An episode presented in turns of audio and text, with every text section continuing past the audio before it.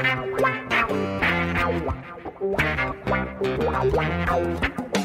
dois na barreira, correu, o rei atirou. Gol! O cara marcação, sambou pra lá, sambou botou na frente a bola. O time chegando a chance de mais um. Gol!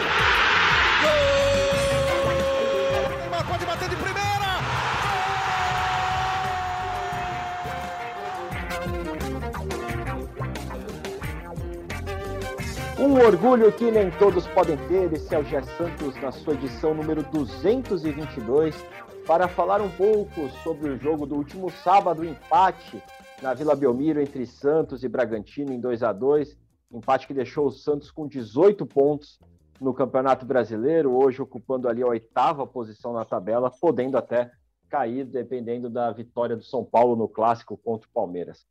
Para falar sobre essa partida e muito mais, estou aqui com Isabel Nascimento, a maior e melhor torcedora do Santos, youtuber santista de todos os tempos. Vou até me corrigir aqui, seguindo as palavras do nosso grandioso André Esse é Amaral. do briefing.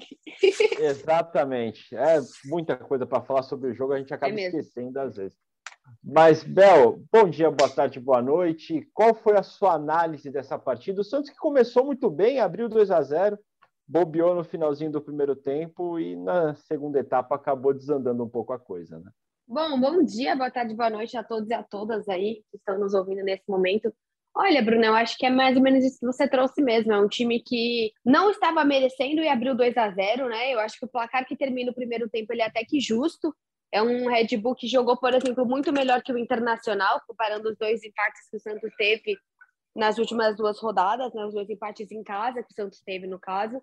Então, eu acho que é um Red Bull organizado, é um Red Bull que vem de um placar e um jogo bem interessante, né, Bruno? É, o Red Bull que vem, se eu não me engano, um 4 a 2 contra o Curitiba, que abriu 3 a 0 Curitiba cresce no jogo e mesmo assim o Red Bull conseguiu aí a sua grande vitória. O Curitiba que é um time bem chato de se jogar, né? O Santos sabe muito bem, porque passou dificuldade contra o Curitiba.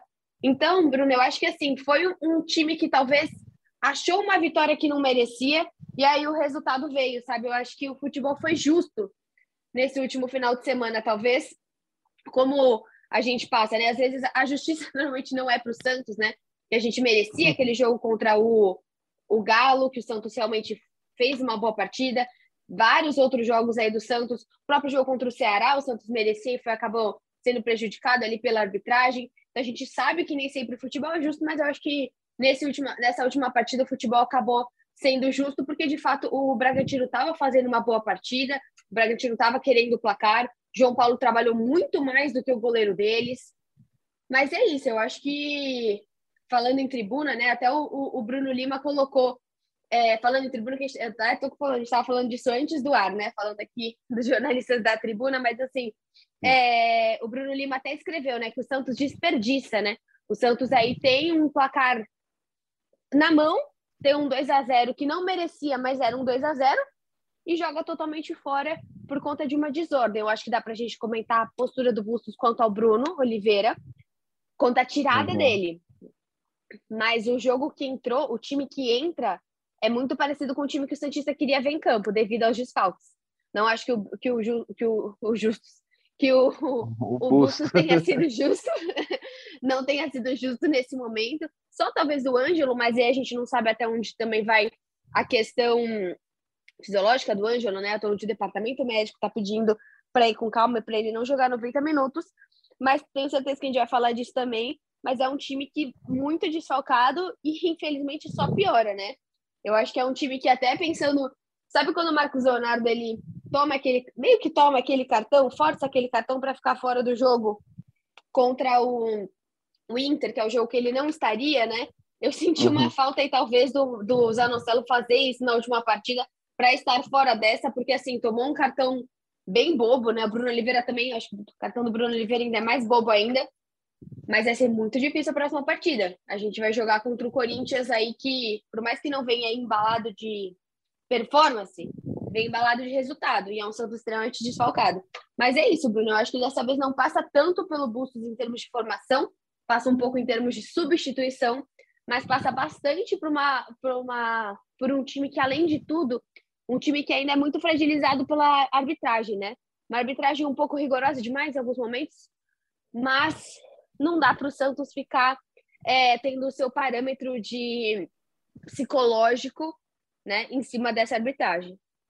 Sim, a, até me surpreendeu um pouco, Bel, é, falando sobre arbitragem, que o Bustos, que a gente sempre costuma ouvir ele falar muito sobre arbitragem, procurou fugir um pouco disso, falou que não quer que pensem que ele se sente perseguido pelos árbitros, mas até, até porque foi expulso dele, também, né? É. é, então, e a expulsão dele é, pela posição dele foi até com um certo rigor, né? Porque ele toma um cartão amarelo e pergunta para o árbitro por que o amarelo, e daí toma o vermelho porque ele ficou perguntando porque teria tomado cartão amarelo. Mas ele evitou entrar nessa questão. Acho que o fato realmente dele ter sido expulso pesa um pouco para ele é, evitar discutir a, a, questão da arbitragem. Ele che só chegou a citar que o lance do segundo gol do Bragantino começa em um ataque do Santos que seria escanteio e o árbitro marca tiro de meta. Mas ele não foi muito além é, disso. Bel, voltando um pouquinho no que você disse em relação à escalação que o Bustos propôs para a partida contra o Bragantino, colocou Bruno Oliveira como titular, já tinha muita gente pedindo para que ocorresse essa, essa alteração, né, essa chance dada ao Bruno. Você acredita que o Bruno correspondeu? O segundo gol do Santos sai num uma, um passe enfiado dele né, para o Marcos Leonardo. Olha, Bruno, é muito diferente você falar que um jogador entrou 90 minutos e você colocá-lo na fogueira ali joga 15 da seu máximo, né? Tanto que o Bruno provavelmente estava com tanta animação, tanta animação, já levou um cartão, né? Que até é um pouco não tão merecido o, o cartão do Bruno. Eu acho que assim, é, é difícil analisar com pouco tempo, né? Ele basicamente só jogou, só jogou o primeiro tempo da partida. Eu acho que ele corresponde não só pelo que faz em campo, mas é engraçado pela ausência dele, porque quando ele vai embora, o Santos morre criativamente. Até porque o Bustos ele pega e fala: beleza, o Bragantino tá crescendo, eu vou lá e vou pôr Camacho e Sandri. Ele põe Camacho e Sandri, eles empatam o jogo. E esse não tem como criar, porque você tirou o único cara que estava criando. Você tem o Zanocelo que tá morrendo de medo de ser expulso, e aí você tem o Rodrigo Fernandes, que por conta dessa ausência do Zanocelo também, quando o Zanocelo sai, vai totalmente para trás para fazer meio que um terceiro zagueiro. E aí você tem um Sandro e um Camacho que não criam. Claro que o Sandro às vezes ajuda e muito na bola parada, a gente, a gente sabe, mas o Sandro é aquele cara que ele cria quando o time está mais aberto, quando o time está mais confortável, senão ele vai ficar na posição dele, como um volante, como um Camacho também. Então eu, eu vi muito assim, ele tira o, o Bruno e a gente começa a ver a, falta que o Bruno faz. Não tanto dentro de campo, mas quando ele faz, como o Santos fica com um buraco.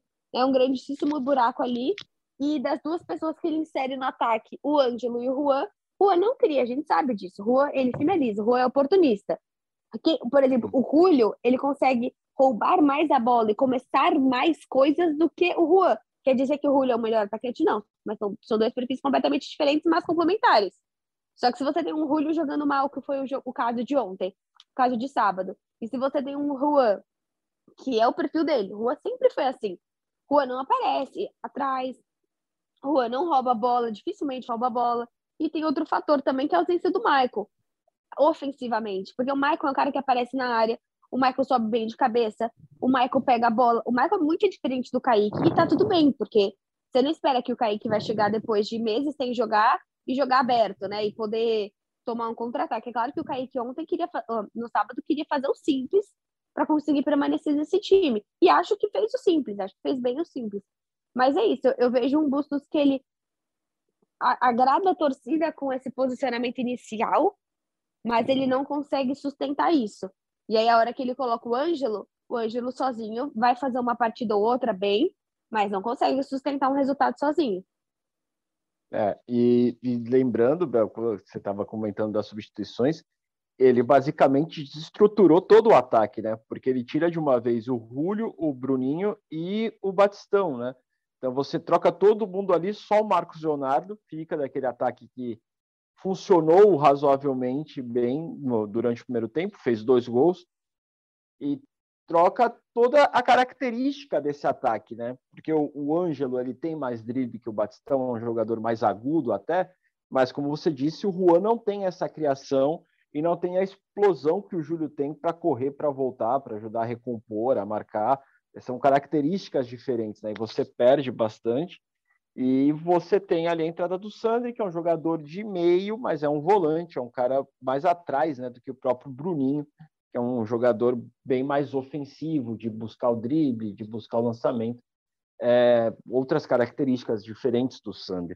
Agora, é, Bel, o Bustos não quis colocar nenhum jogador na fogueira, mas ele falou que o segundo gol do Bragantino foi um erro de posicionamento, um erro tático, e que já se havia treinado e falado sobre isso, e mesmo assim o Santos acaba sofrendo gol.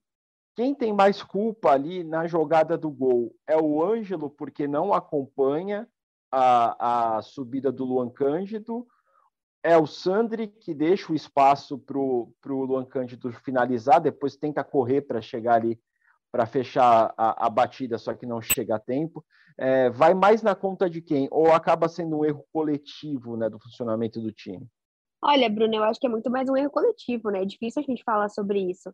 Porque você colocar a culpa em um outro, é a mesma coisa. No primeiro gol tem gente que está culpando o João Paulo, mas a bola bate no, no Lucas Pires também. Eu acho que são típicos gols que o Santos toma muitas vezes, mas não foi que o Red Bull achou um gol do nada. O Red Bull estava tentando há muito tempo. Né? O Red Bull estava ofensivo. O Santos só defendeu no segundo tempo. Eu acho difícil você colocar só em cima de um só jogador. É, Bel, eu vejo um pouco do erro de cada um. É... O Sandri erra um pouco nessa, nessa cobertura, quando você tem três volantes.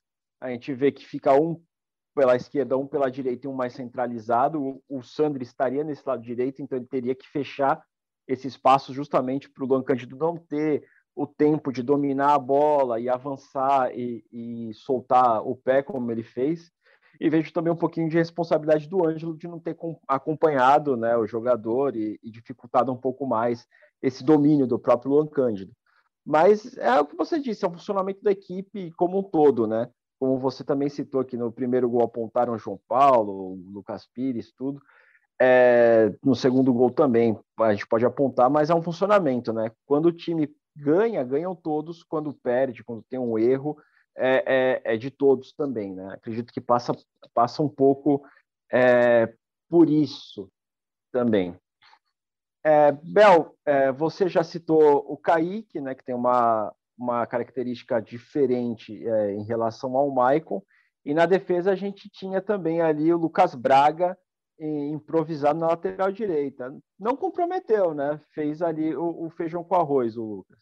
Sim, eu acho. Eu acho que de fato ele foi um time que conseguiu jogar com essas deficiências, né? A gente sabe que o Lucas Braga não vai ser um grandíssimo lateral, até porque ele não deve não sei se tem vontade, né? Às vezes ele tem uma vontade escondida de ser um lateral, mas eu acho que é assim, Bruno, a gente tem que lembrar que é um Auro que não, não, nunca fez um bom jogo inteiro, um bom jogo completamente, você fala, putz, que boa parte do Auro, e é um Matson que vinha irregular, né? Então, assim, é uma passagem boa para o Lucas Braga olhar, até porque nas pontas, ele usando o Julio ou ele usando o Ângelo, Lucas Braga fica meio sem função. Mas a gente sabe que, até porque o Santos está no mercado olhando ponta esquerda, que provavelmente ponta esquerda seja um dos objetivos do, do, do Bustos agora nessa janela. E com, contratando um ponta esquerda, e a gente sabe que o Bustos gosta do Julio, a passagem fica mais aberta para o Braga. E eu acho excelente. Excelente que ele seja um jogador que consiga jogar de lateral. Até porque, como eu falei, a gente já está acostumado com um lateral que não é tão defensivo, que é o Matson. Também acho que não comprometeu, mas eu acho que ficou bem assim. A gente tem uma lateral que ele precisa ter mais essa sintonia de trabalhar com o Batistão, mas eu acho que o ponto do lateral também vai saber quem é esse ponta. É o Batistão? vai ser o Ângelo, vai jogar com o Barbosa, sei lá, eu acho que é difícil você falar para um lateral jogar bem, sendo que você não firma a dupla de lado dele, né? É diferente quando você Sim. tinha por muito tempo. Ai, eu, eu não sei se era o Soteldo com o Felipe Jonathan, o próprio Marinho com o Matson, né? Você tinha esses dois que esses dois pontas que já tinham laterais que ele já sabia como jogar com eles, o Matson e o Marinho principalmente. Você tem o Matson e o Ângelo, mesmo lá na frente, Claro que é mais complicado se você muda sempre o trio do ataque. Se a cada jogo você muda o seu centroavante. Né? O Marcos Leonardo ontem, a gente tem que pontuar isso também, que o Red Bull aniquilou o Marcos Leonardo. Primeiro na marcação e segundo também nas faltas, né? A Red Bull bem, bem faltosa em cima do Marcos, mas você marca totalmente o Marcos Leonardo e o Santos ficou bem perdido. Agora, é diferente quando você entra com Marcos Leonardo e com Ângelo, porque daí você deixa o time adversário um pouco mais confuso. Você sabe que a criação e a finalização tá vindo do Marcos Leonardo. Por mais que o Batistão esteja muito bem, ele sempre vai ser mais lento do que um cara que tem metade da idade dele. Então, eu vejo muito o Santos, quando ele consegue jogar com o Marcos e com o Ângelo, é muito mais difícil para o adversário. Porque no último jogo eles simplesmente marcaram o Marcos, Batistão não, não consegue jogar sozinho, e do outro lado o Julio estava muito mal. É, é, lembrando um pouco que você citou a questão da, do time do Cuca, era muito mais difícil você marcar o Santos do Cuca quando tinha Soteudo e Marinho do que quando estava só um dos dois, né? Porque você acaba ali anulando, como você disse que o Bragantino fez em relação ao Marcos Leonardo, o principal jogador, o diferencial, e o time acaba sofrendo muito é, na questão da criação, na questão de fazer alguma jogada de um, de um maior efeito.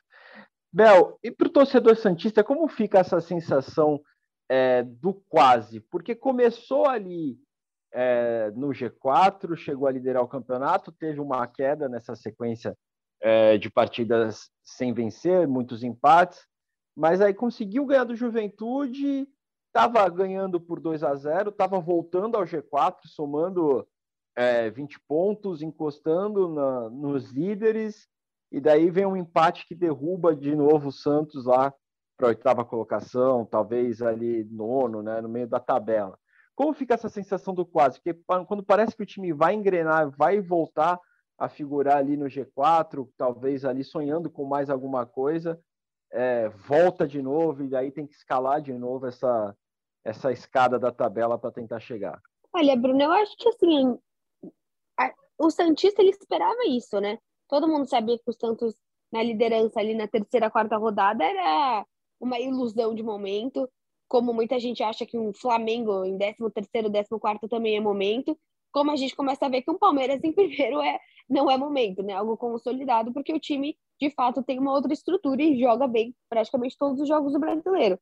Eu acho que assim, é normal que o Santos oscile, a gente já esperava isso.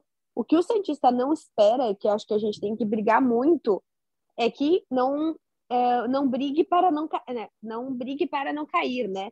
Que não faça, não passe por isso novamente. Uma torcida jovem que na última partida falar ah, tem que ganhar Itaquera, senão sei lá o que vai comer, vai o bicho comer, vai todo mundo ferver. Eu acho que já aí você está exagerando um pouco, porque assim, é, ganhar Itaquera é dificílimo, você tá sem o Michael, você tá sem o Zanocelo, você tá sem o João Paulo, eu não sei se você vai estar tá sem o Matson, sabe assim, não dá para você se estender a isso, porque não tá fazendo performances tão ruins. Cara, empatou com o Galo. Olha o que o Flamengo tomou esse final de semana. Né? E o Galo tava exatamente o mesmo time. Me corrija se eu estiver errada, mas não tinha. Eu, eu não vi, não lembro se o Hulk tava, o Nacho tava. Sabe, era um Galo completo jogando contra o Santos. O Santos empata fora de casa com um a menos, empata com o Atlético Paranaense também. O jogo que perde contra o Palmeiras foi uma boa partida sabe? Foi prejudicado contra o Ceará, foi prejudicado contra o Fluminense, foi prejudicado contra o São Paulo. Não tô falando que é para colocar na conta igual Bustos, mas é para você ver que o time mereceu essas partidas aqui. Que obviamente não vai acontecer nada. E a gente sabe que depois que aconteceu no jogo do Corinthians, agora que estão falando de arbitragem. E eu sei que isso irrita. Porque precisa acontecer com o Corinthians para que, de fato, a gente volte a falar sobre isso. E até o jogo de hoje, né? É, Palmeiras e São Paulo mudaram a arbitragem, porque, porque o árbitro foi afastado. A gente sabe que isso irrita, que precisa acontecer com outro time que não o Santos para que as, que as coisas comecem a se mexer. Mas, assim, eu acho que é um Santista que sabe que seria normal acontecer isso e que o nosso plano mesmo é ficar de sétimo até décimo, sabe? De pegar uma Sul-Americana. A gente ainda está se reestruturando financeiramente, sim, mas esse time não merece brigar para não cair. Isso com certeza não merece. Merece uma Sul-Americana, também não tem potencial para ficar entre os quatro primeiros, também acho que não. É, tem dois jogos. O Tátira, eu acho que esse é um ponto complicado do Bustos, porque ele tem um lugar, um clássico que ele não pode tomar uma, é, uma goleada, porque é feio historicamente. Só que do outro lado ele tem algo que é mais fácil. O Tátira é mais fácil que o Corinthians. Por, por história, por estádio, por torcida, por rivalidade, por tudo. Só que aí um ganha mais que o outro. Hum, se ele perde pro Tátira, ninguém lembra daqui a três meses. Se ele perde feio pro Corinthians, todo mundo vai lembrar. Então, é. aí, eu não queria estar na pele do Bustos. Espero que ele compreenda a dimensão do que é um clássico contra o Corinthians, que para mim não é tão grande quanto um clássico contra o Palmeiras, porque eu tenho 27 anos. Agora, você pega qualquer pessoa de 40, 50, 60 para cima, ou todo esse bololô, Corinthians é muito maior, a rivalidade é muito maior. Então, aí vai do Bustos tomar cuidado, porque financeiramente a Copa do Brasil é mais interessante. Só que se daqui a um mês você não tiver em nenhuma das competições, vai ser bem complicado para ele. É, eu, com 35 anos, já, já tenho o Corinthians assim como a maior rivalidade do Santos, até pelo todo histórico do início dos anos 2000, né? Todas as disputas que tiveram ali, semifinal de Paulista, final de Brasileiro o Corinthians, eu tenho que confessar que pesa um pouquinho mais para o torcedor já na, na, na, minha faixa de, de idade, já pesa um pouquinho. É, só para completar algumas informações, Bel, o Atlético Mineiro, em relação do jogo do Santos para o Flamengo, se não me engano, foi só o Sávio, Savinho, que foi titular contra o Santos, e ontem foi o Vargas, o titular, mas o time era basicamente o mesmo. E Rafael Trace, que você comentou que seria o árbitro da, do clássico, né? Foi está sob observação pela CBF, era o responsável pelo VAR na partida entre Inter e Botafogo, que a gente viu um pênalti marcado a favor do Inter com expulsão do jogador do Botafogo numa bola que visivelmente pega na barriga do jogador do Botafogo.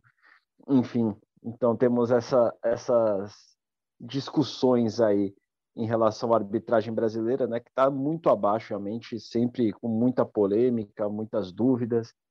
É, é, triste que a arbitragem brasileira passe por uma situação dessa. É, em relação ao que você está falando, Bel, dessa sequência aí que o Bustos terá pela frente, a gente fez até uma matéria no GE hoje, né, para falar dessa maratona de jogos, né, sete jogos em três semanas que podem definir o rumo do Santos na temporada. São dois, três clássicos contra o Corinthians nesse período, um jogo contra o Flamengo, dois contra o Deportivo Tátira. Talvez o jogo mais acessível ali nesse bolo todo seja realmente o Atlético Goianiense na Vila, mas vai ser um jogo antes de pegar o Corinthians, numa decisão de vaga de Copa do Brasil, então talvez ali o Santos vá até e Tem um Flamengo um nesse meio ainda, né? Isso, o Flamengo é entre os dois jogos do Deportivo Tátira. Só isso. é, Ufa, ainda vida... bem que é o Flamengo. a vida do Bustos não tá fácil, não mesmo. Mas, Bel, para a gente para o nosso final, para a gente arrematar falando aí desse primeiro clássico de três contra o Corinthians na Neoquímica Arena, quarta-feira, nove e meia da noite. É, o Santos tem a volta do Auro, estava suspenso no Campeonato Brasileiro, cumpriu suspensão contra o Bragantino na Copa do Brasil não tem nenhuma limitação, então retorna. Nós temos ainda, contando João Paulo e Zanocelo, que vão estar fora no brasileiro, mas vão estar nesse jogo, e uma possibilidade, aí o Bustos deixou isso em aberto, né, que vai avaliar com o departamento médico, de poder contar com o Ângelo desde o início da partida. Se você fosse o Bustos, Bel, só para esse jogo agora da Copa do Brasil, a ida, já começaria com o Ângelo ou manteria ali o, o ataque com, com Julio, Batistão e Marcos Leonardo e o Ângelo entrando na segunda etapa? Olha, você tem que entender se eu quero jogar com o Batistão. Então, assim, dá para jogar, por exemplo, num 4-4-2, em que a gente coloca o Batistão e o Marcos juntos. E aí você mantém um Ângelo também. Você joga com os nossos quatro atrás, aí você consegue jogar, sei lá. Esse seria dois no meio de campo. Aí você vai fazer. Você não tem usar no celo, então pode ser uma, uma ideia, né? Você pode eventualmente tirar esse cara do meio de campo e colocar, sei lá, usar no. Oh, desculpa, tô querendo muito usar no céu. Você coloca não, no meio é, de campo. O Zanocelo ainda tá, nesse ainda tá. Não vai estar tá no ele brasileiro. Foi suspenso. Não, ele vai, vai estar suspenso no brasileiro. Esse não, é a Copa do Brasil. Meu Deus! É verdade. Eu tô achando que agora é o brasileiro. Eu tô muito mais calma do que eu deveria. Meu Deus, agora que eu me toquei 100% da minha vida. Porque eu, caraca, é porque hoje é brasileiro, né? O São Paulo e o Palmeiras. E aí eu, eu fiquei com isso na cabeça. Beleza. Mas eu acho que, então, mas eu, eu, eu fico com, com, a mesma ideia, só com a felicidade de ter o Zanocelo. Eu acho que tem que ser muito como ele tá jogando, como ele vai treinar. Eu não sei como ele vai treinar. Só que fora de casa, ele não vai jogar com quatro atacantes, né? De você jogar, sei lá, com o Julio de um lado, o Ângelo do outro, o Batistão e o Marcos Leonardo. E aí você joga no meio de campo, sei lá, não faz sentido nenhum que eu tô Fernandes falando. Anocelo só. É, então, é nada, né? Você não vai marcar no meio de campo, não faz sentido. Ele tem que colocar o Sandro nesse jogo, ele não vai jogar no 4-4-2. Só que eu não acho que, ele, que a gente deveria ter Ângelo e Léo Batistão é, no banco. Só que nenhum deles faz a esquerda, né? E esse é o grande problema do Santos. Você não consegue jogar o Ângelo pela esquerda, é jogar fora um talento, e o Batistão pela esquerda, ele já se esforça jogando pela direita, né? Já é um, algo complicado para ele. E não tem como você jogar só com um lado. Eu não sei o que ele vai fazer. Eu queria ver os dois dentro de campo. Não tem como tirar o Marcos Leonardo. O Ângelo é um cara que ele não sente a pressão de jogos grandes, assim, rivais. Eu lembro até do Pires, né? O Pires jogando a primeira vez contra o Corinthians, foi, a gente ganhou, que até teve a queda do Silvinho. É, Pires muito bem jogando fora de, jogando contra o seu antigo time. Mas eu realmente não sei, Bruno, porque eu acho que ele vai fazer o que a gente não quer, que é colocar o Batistão e trocar pelo e trocar pelo pelo Ângelo. Agora, o Julio, numa boa partida, ele vai muito bem contra o Corinthians. Porque o, o potencial dele, ele é um jogador calmo, ele é um jogador que segura a bola, ele é um jogador que não toma muito cartão, ele é um jogador que cadencia o jogo, mas nos bons jogos. O problema do Julio é quando ele joga bem, ele joga bem. Quando ele joga mal, ele joga muito mal. Ele é omisso, ele parece que nem tá em campo, como foi a última partida agora contra o Red Bull. Então esse é o meu medo. A gente vai ver o Julio que jogou contra, sei lá, contra o Curitiba, que foi bem, ou o Julio, se eu não me engano, contra o Inter, que foi, foi não, contra o Galo, se eu não me engano, que foi bem também. Então eu acho contra que é qual o Julio. Juventude ele foi bem. Contra o Juventude, verdade, foi Juventude, não, não Galo. Então é isso, assim, eu acho que eu não sei o que eu faria, não. Mas olhando as nossas opções aqui, eu vejo dificuldade em jogar com o Ângelo e Batistão. O que, que você acha? É, é, eu acho que ele vai optar por um dos dois mesmo. É. E eu acho que tende a ser o Batistão, justamente para no segundo tempo, com o Corinthians um pouco mais cansado. A gente sabe que o lado esquerdo do Corinthians você tem o Fábio Santos, que já é um veterano. o Vitor Pereira tem colocado o Piton já numa linha, uma segunda linha, às vezes até como um ponta esquerda. Então, o lateral esquerdo deve ser o Fábio Santos, ao que tudo indica. Então, contra um Fábio Santos mais cansado e um Ângelo descansado, a chance do Ângelo é, se destacar pode ser maior. Eu acredito que ele vai fazer mais ou menos o que você disse, Bel, entrar com Sandri, Zanocelo e Fernandes, o Julio, porque o Julio é um operário da bola, ele corre o campo inteiro para ajudar a recompor e marcar e destruir o ataque do Corinthians, ele seria muito importante e o Batistão junto com o Marcos Leonardo, segundo tempo, a entrada do Ângelo para dar uma dinâmica diferente, principalmente se o Santos estiver precisando de um gol ou alguma coisa para segurar um resultado. Acho interessante aí essa, essa entrada do Ângelo para dar um gás novo. Agora, Abel, para a gente fechar o nosso podcast desta segunda-feira, palpites. Vamos lá. Corinthians e Santos, Copa do Brasil. Abel estava confundindo. Copa do Brasil. Quarta-feira, Neoquímica Arena, jogo de ida das oitavas de final. Apostar em quê, Bel? Meu Deus. Estou muito nervosa já. Vou contar uma coisa. Meu pai teve um jogo. Meu pai é o cientista mais fanático que eu conheço. E ele é muito super, supersticioso. Teve um, um jogo, um jogo, por alguma razão o Santos ganhou e ele não assistiu. Desde então, tem quatro partidas que ele não assiste, porque ele entendeu que foi culpa dele. Então, eu vou para minha casa, que eu moro com meu namorado, eu vou para minha casa para ele efetivamente assistir esse jogo comigo, porque eu acho muito injusto meu pai me enfiar nesse mundo e agora me abandonar. Esse mundo é muito complicado e ele é muito tenso, meu pai não pode fazer isso comigo. Eu acho que, cara, Bruno, eu vou no meu um a umzinho, porque eu acho muito difícil o Santos ganhar. É, é, não é possível, não é possível, não estou torcendo contra, mas é um Corinthians que está co coringando, né? Jogando feio, mas ganhando. E acho que vai ser um jogo bem difícil para o Santos, sim. O Santos vai ter que tomar cuidado com penalidade, vai ter que tomar cuidado sem o Maicon, vai ser muito difícil. A gente tem algo a favor que é a ausência do Jô, ausência permanente do Jô, né? Que era um cara que gostava de marcar gols em cima do Santos, é um cara alto, e o Kaique não é tão alto assim. Nem, e o Matson é alto, mas a gente não tem um Braga. Aliás, Aí já não tenho informação se o Braga não é mais alto que o Matson. Ufa, mas eu vou no 1 a 1 e já com a indicação do Antônio aqui para ele assistir comigo, porque é muito difícil passar por isso sozinho. Tá certo. Alô, seu Antônio, então escute não, a Bel. absurdo, Bruno, me abandonando. não pode ele abandonar ainda coisa, mais Ele inventa coisa, ele faz isso desde que eu sou criança. Quando fica muito tenso, Ele fala que quando a gente ganhou, eu sei que a gente tem pouco tempo, mas quando a gente ganhou o brasileiro de 2000, foi o, o brasileiro contra o Corinthians, a final, é, é, é 2002, 2002, né? Um, eu tinha sete anos, ele inventou uma sessão pra gente assistir a vida do inseto, eu e ele, e aí, não sei o que aconteceu, eu tinha sete anos, eu não lembro dessa partida, mas ele inventou, e era quatro horas, ele comprou a sessão exatamente porque ele estava tão nervoso que ele não conseguia parar. E aí a gente assistiu Vida de Inseto, saindo, a gente viu que o Santos tinha ganho, minha mãe disse que ele me pegou pelo teatro e rolamos juntos. Eu não tinha a menor ideia do que estava acontecendo. Mas eu, eu, eu, compreendo a angústia de seu Antônio naquele dezembro de 2002. É, foi extremamente tenso. Cara, eu era feliz e não sabia ainda. Que loucura, Meu... eu não tinha essa noção da tensão que existia. Futebol e suas loucuras. Olha, eu, eu acho que eu vou seguir você, Bel. Eu acho que eu vou no, no 1 a 1 também nesse palpite aí para Corinthians e Santos na, na Neoquímica Arena. Resultado até bom, né? Porque daí vai com empate para casa. Resultado vantagem, excelente. Vantagem aí de um, ganhar por 1 a 0 na Vila Belmiro para classificar. Vamos, vamos de empate, vamos de 1 a 1. Se Deus quiser, tudo der certo aí para o Santos seguir firme na Copa do Brasil.